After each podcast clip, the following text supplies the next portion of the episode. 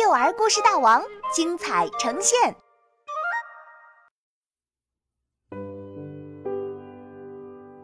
八点零三分好，作者玉米风铃。在香喷喷镇上，每个人都特别的友好，他们相亲相爱，每一天的生活都像飘着香味儿一样。小河马，早上好。小兔子一遇见小河马，就会笑嘻嘻的跟它打招呼。小兔子，八点零三分好。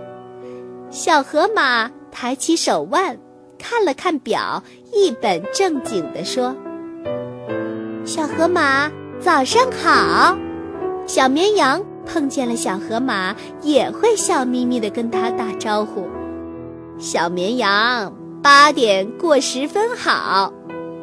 走在路上，遇到熟悉的朋友时，小河马总会抬起手腕看看表，然后说：“嘿，九点二十一分好。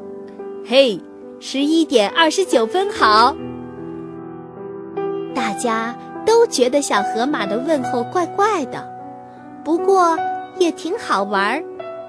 于是有一天。当小兔子看到小河马的时候，它大声地向它打招呼：“小河马，八点零三分好。”小河马有点吃惊，这不是我的问候方式吗？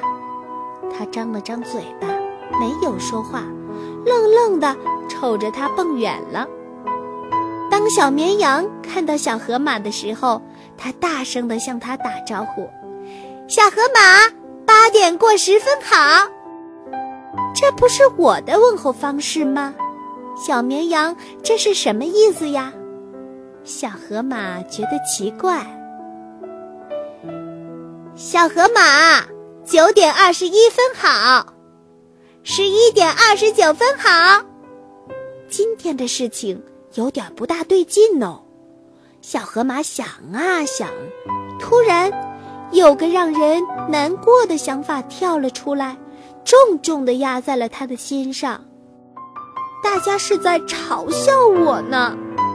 这么一想，他的脸涨得比秋天的苹果还要红。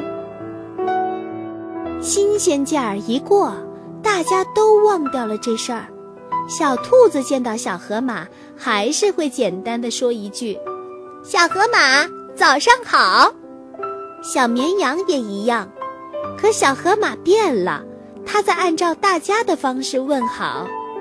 小喜鹊，早上好；小花猫，中午好；小青蛇，下午好。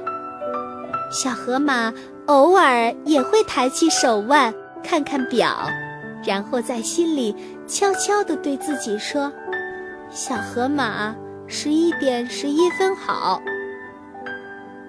三月里温暖的一天，小花鹿从南方旅行回来，每个人都热情地跟这位久别的朋友打着招呼。小花鹿睁着大眼睛，在人群中看呀看。你们有没有见到小河马？我在南方的时候就好想念它。一想起他每天用自己的方式跟我们打招呼，就仿佛闻到了香喷喷镇的香味儿。是呀，是呀，小河马打招呼的方式最独特了，走得再远也会想起来吧。我们也跟他学过，可总觉得这是属于他一个人的方式。原来是这样啊。小河马从大树背后闪出来，大声地打起了招呼：“小花鹿，十点过十八分好！大家好，十点过十九分好！”